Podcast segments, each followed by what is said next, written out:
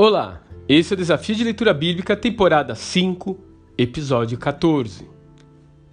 Havia muita agitação acontecendo naquela noite. Do lado de fora das imensas muralhas babilônicas, um grande exército formado por medos e persas seguia atentamente o planejamento estratégico de Ciro, sobrinho e futuro sucessor do rei Dario, que estava a um passo de se tornar o governador do novo Império Mundial. Do lado de dentro, porém, a atmosfera era outra.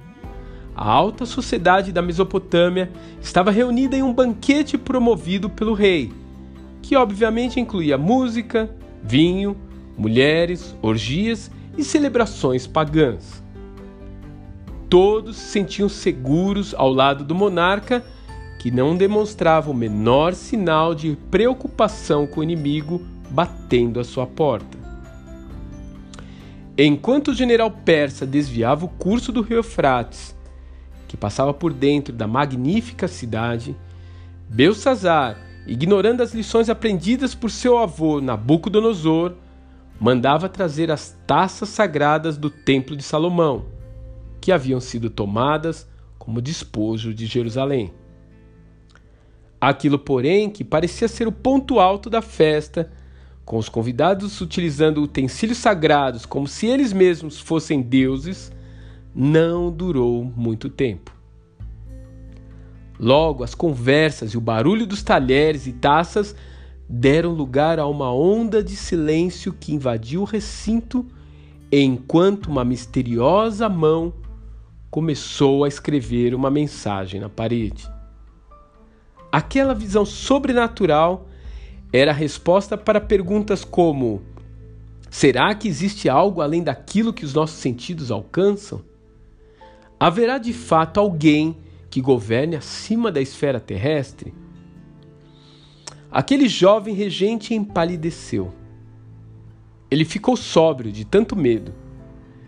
Percebera o grande erro que havia cometido. Naquele instante, ele se deu conta de que havia ultrapassado os limites estabelecidos pelo Rei do Universo e que isso não havia passado despercebido por ele.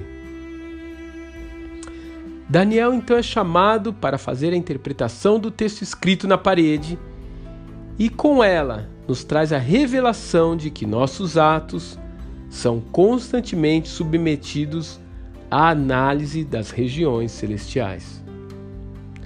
O texto diz: Naquela mesma noite, Belsazar, rei dos babilônios, foi morto. Daniel capítulo 5, verso 30. Belsazar não teve mais tempo de se arrepender e mudar sua vida. Ele foi o último rei babilônico. Mas para nós ainda há tempo para reflexão. Qual seria a nossa avaliação se fôssemos chamados à presença do Altíssimo para lhe prestar contas? Nas palavras do apóstolo Paulo, todos nós devemos comparecer perante o tribunal de Cristo para que cada um receba de acordo com as obras praticadas por meio do corpo, quer sejam boas, quer sejam más. 2 Coríntios 5, verso 10. Que Deus te abençoe e até amanhã.